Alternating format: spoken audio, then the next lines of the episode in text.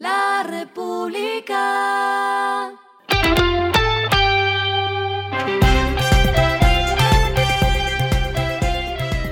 Al final de la jornada, esto es lo que debes saber sobre el comportamiento de los negocios, las finanzas y la economía. Las movidas de hoy fueron. Comenzamos en el negocio de las aerolíneas porque Wingo y Avianca buscarán volver a volar en cielo venezolano. Ambas lo hacen con base en la relajación de medidas de COVID-19 e incluso por las relaciones entre Colombia y Venezuela que el presidente Gustavo Petro buscará reanudar. La Autoridad Aeronáutica de Venezuela desde marzo de 2020 prohibió el movimiento de aerolíneas colombianas y en el caso de Avianca todo comenzaría con la ruta Bogotá-Caracas.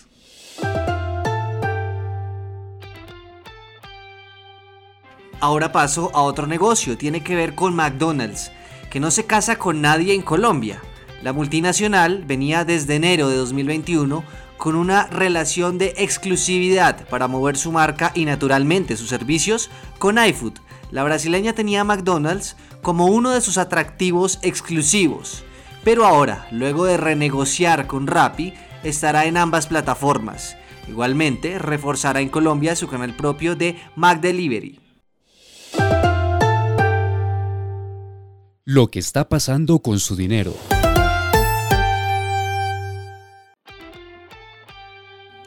Los temores de que Estados Unidos llegue a una recesión, así como algunas zonas en Europa le están pasando factura a las monedas emergentes, ya se están notando cada vez más. Y es que según datos de Bloomberg, por el lado de la moneda colombiana, nuevamente está en el top 5 de las emergentes que más se han devaluado este martes, con un retroceso de 1,75%. Pero dentro del ranking también están el rublo ruso, que bajó 10,4%, el forin húngaro 3,25%, el zloty polaco 2,62% y el peso chileno 1,91%. Esto sin duda se nota también con ese dólar histórico en el que estamos actualmente, pues al cierre de la operación de este martes estaba en 4.259 como precio promedio.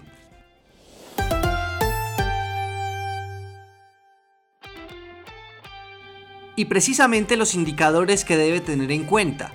El dólar cerró en 4.259,86, es decir que subió 61 pesos. El euro cerró en 4.383,39, mientras que este bajó apenas 6,4 pesos. El petróleo se negoció en 102 dólares el barril de Brent, bajó casi 10%, y de hecho el WTI cayó de los 100 dólares. La carga de café se vende a 2.280.000 pesos, mientras que en la bolsa de Nueva York se cotiza a 2 dólares con 96 centavos. Lo clave en el día.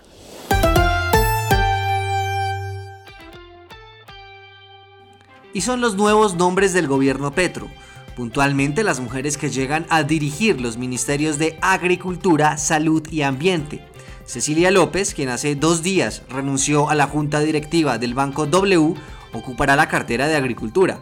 Carolina Corcho hará frente a los retos de salud durante el próximo cuatrenio y Susana Muhammad ocupará el Ministerio de Ambiente. Y haciendo un paneo rápido, se suman al gabinete que veníamos conociendo hace unos días con José Antonio Campo, el ministro de Hacienda, Álvaro Leiva como canciller y Patricia Ariza, que se definió el fin de semana como ministra de Cultura. Y otro tema clave también del gobierno entrante es la propuesta del presidente Petro de eliminar la Procuraduría, dejando sus funciones en manos de la rama judicial. Esto por supuesto lo haría en un proyecto de ley que ya tiene pensado. A esta hora en el mundo. Por un lado, como lo mencionábamos hace un momento, las acciones mundiales cayeron cuando los temores de una recesión se apoderaron de los mercados, superando el optimismo sobre las conversaciones entre Estados Unidos y China para reducir los aranceles. Los principales índices en Estados Unidos cayeron entre 1 y más de 2% este martes. Y el gas natural es otro tema, porque en este momento es el producto más popular en el mundo es un impulsor clave de la inflación global, registrando saltos de precios que son extremos incluso para los estándares de los mercados turbulentos de hoy. Y es que alrededor del 700% de crecimiento en Europa marcó desde principios del año pasado, lo que lleva al continente por supuesto al borde de la recesión. En resumen, el gas natural ahora rivaliza con el petróleo como el combustible que da forma a la geopolítica y no hay suficiente para todos. Y el respiro económico tiene que ver con este dato. La República. The World's 50 Best Restaurants dio a conocer este martes la segunda mitad de su ranking para 2022, es decir, los mejores restaurantes del mundo del puesto 51 al 100 en la escala global. Así que, ubicado en el puesto 83, la lista elaborada por William Brad Business del Reino Unido basada en una encuesta de chefs internacionales, restauranteros, críticos y periodistas del sector destacan al restaurante de Bogotá El Chato, en el que está el chef Álvaro Clavijo. Tome asiento en una de las mesas de madera para disfrutar de una excelente vista de la completa biblioteca de especias y la cocina abierta, donde el equipo de Clavijo prepara una gran cantidad de platos, es lo que dice la reseña. Busque los langostinos del Pacífico con hongos portobelo, bisque de pimiento rojo y papaya verde en escabeche, o el plato de la pasta con espuma de caramelo de arracacha, queso de cabra maduro y sachaipi, una variedad montañosa de maní. Así también lo cierra y es un espaldarazo a la cocina colombiana y claro, una invitación a conocer las creaciones de Álvaro. La República.